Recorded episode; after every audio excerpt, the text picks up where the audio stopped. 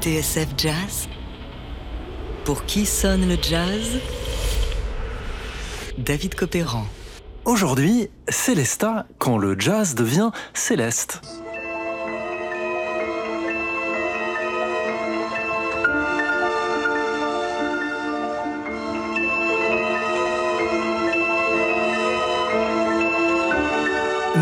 Cet air féerique qui nous plonge dans les mystères des abysses Eh bien, c'est l'aquarium de Camille Saint-Saëns, bien sûr, extrait du Carnaval des animaux. Et cet instrument au tintement délicat et liquide, comme le reflet à la surface de l'eau, vous l'avez Et oui, c'est le Célesta.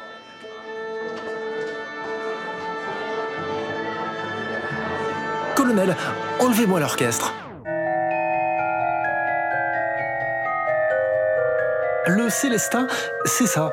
Et celle qui en joue est l'espagnole Celia Garcia Garcia sur son album Celestial Blue. Plutôt magique, non?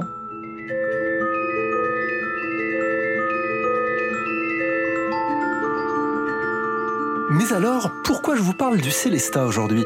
Eh bien parce que le Célesta est un instrument rare, dans le jazz qui plus est. Mais comme ce qui est rare est intrigant et désirable, certains jazzmen s'en sont emparés par simple curiosité, ou mieux encore, pour donner à leur musique un brin d'onirisme et de poésie. Mais d'abord, le Célesta, qu'est-ce que c'est? Eh bien, pour le savoir, petit retour en arrière.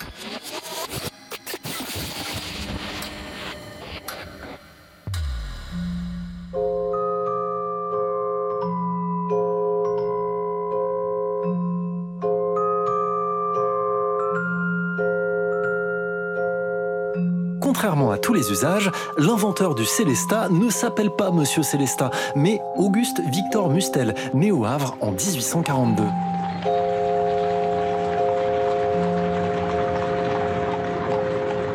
Facteur d'orgue et d'harmonium, comme son papa et comme ses frères, Auguste Victor préside aux destinées de la maison Mustel, organier d'art, 6 au 16 avenue de Wagram, à Paris. C'est en 1886, après des années de tâtonnement, que Mustel dépose le brevet du Célesta.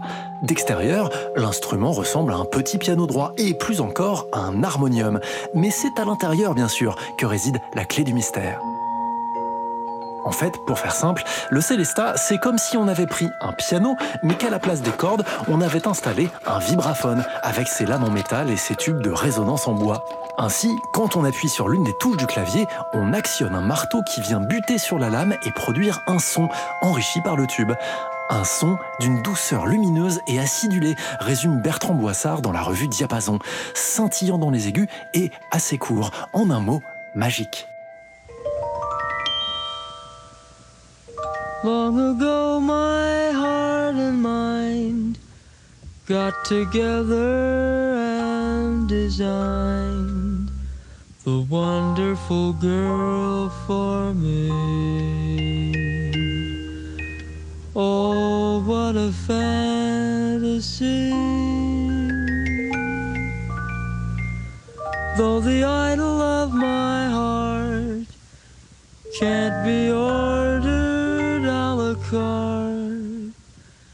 wonder if she will be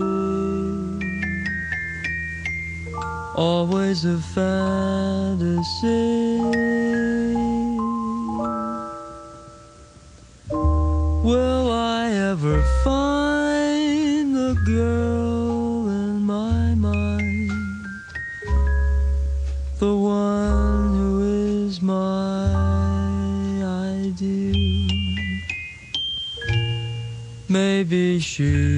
A dream, and yet she might be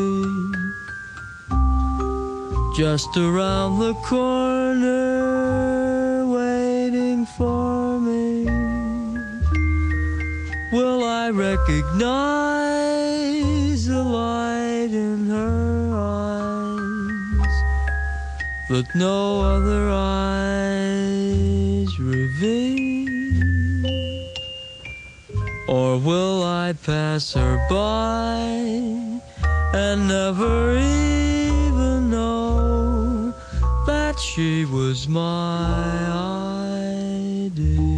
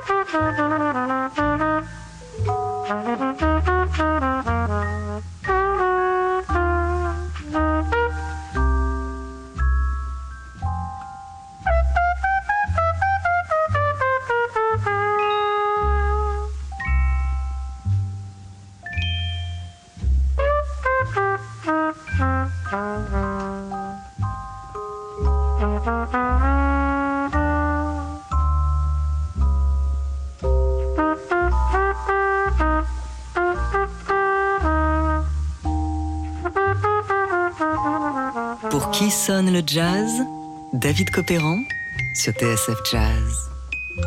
Aujourd'hui, Célesta quand le jazz devient céleste. Le standard que vous venez d'entendre, c'est My Ideal, chanté par Chet Baker. Et quoi de mieux pour accompagner ce rêve éveillé, celui d'un homme qui songe à son idéal féminin, que la pureté d'un Célesta joué ici par Russ Freeman?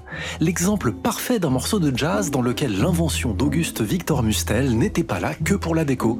Il faut dire que l'instrument a connu de glorieux débuts.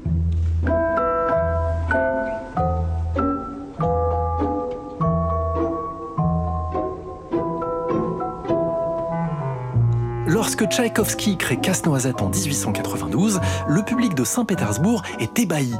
L'un des grands moments du ballet, c'est cette danse de la fée dragée, habillée par le son scintillant du Célestat que Tchaïkovski avait découvert un an plus tôt à Paris.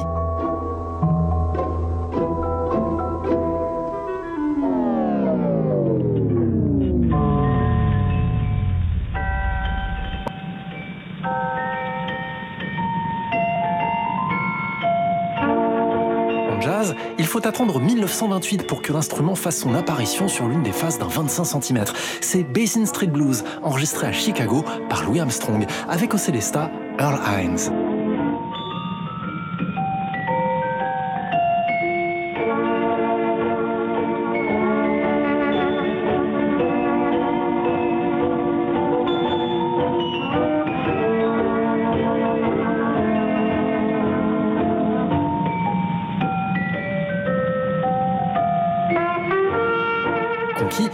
Armstrong réitérera l'expérience deux décennies plus tard, en 1947, dans Someday You'll Be Sorry. Cette fois, c'est Johnny Garnieri qui s'y colle, dans un style un petit peu plus sobre. Écoutez, son contre-champ n'en reste pas moins superbe.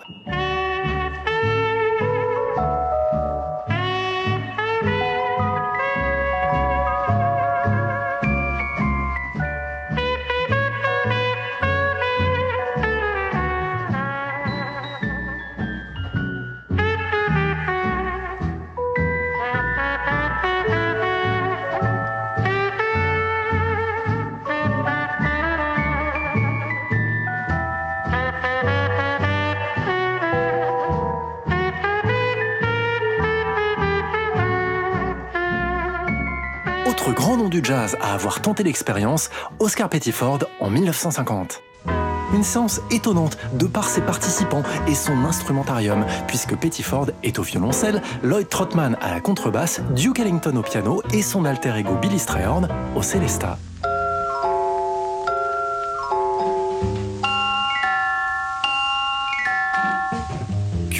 Et un petit peu bricolée, cette version de Take the A-Train ne ressemble à rien d'autre qu'une partie de rigolade entre amis.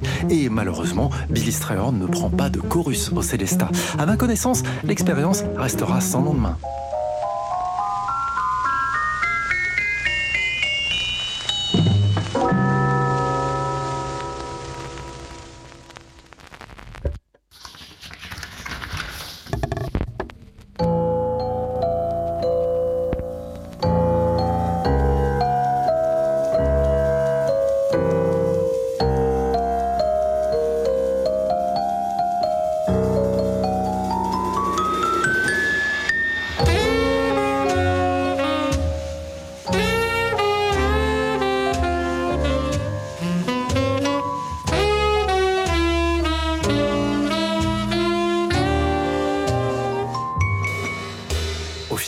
Si l'invention d'Auguste Victor Mustel se fait rare, l'une de ses apparitions les plus notables concernant le jazz est dans le Panonica de Thelonious Monk sur l'album Grand Corners en 1957.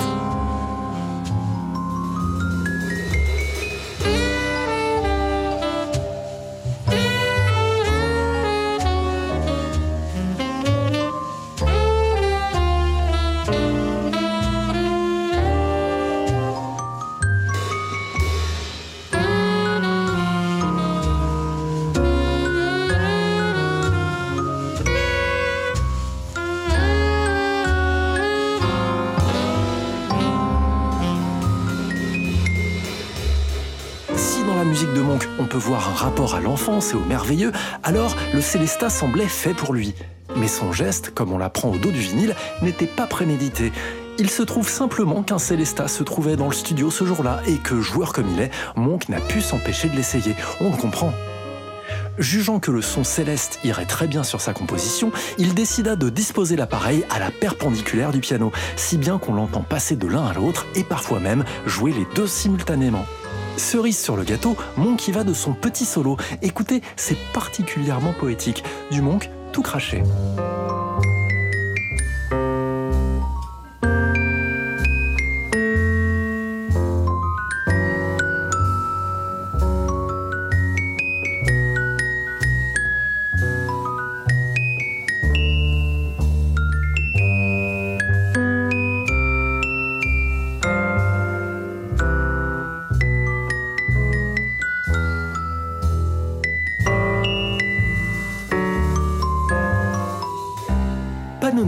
Par Thelonious Monk en 1957. Ainsi s'achève notre petit tour d'horizon du Célesta dans le jazz. Oh, en cherchant bien, on peut trouver d'autres exemples. D'ailleurs, si vous en connaissez, n'hésitez pas à nous écrire à l'adresse mail de la radio tsf.tsfjazz.com. Point commun entre tous les morceaux que nous avons écoutés aujourd'hui, le Célesta y apporte une touche de rêve et de mélancolie. Et en général, les pianistes qui s'y essayent vont quand même à tâtons. Il faut dire qu'entre le clavier du piano et celui du Célesta, le toucher, la réponse et la sensation doivent être tout de même assez différentes. Ceci dit, il y en a un qui a su s'en accommoder. Et attention, c'est une pépite à placer dans les dîners mondains. McCoy Tyner, oui, le célèbre pianiste de John Coltrane. Eh bien, en 1975, sur l'album Trident, lui aussi a succombé au charme du Célesta. Sur ce Once I Loved, il l'utilise de manière assez bluffante. On écoute McCoy Tyner et j'espère que le Pour qui sonne le jazz d'aujourd'hui vous aura mis d'humeur céleste.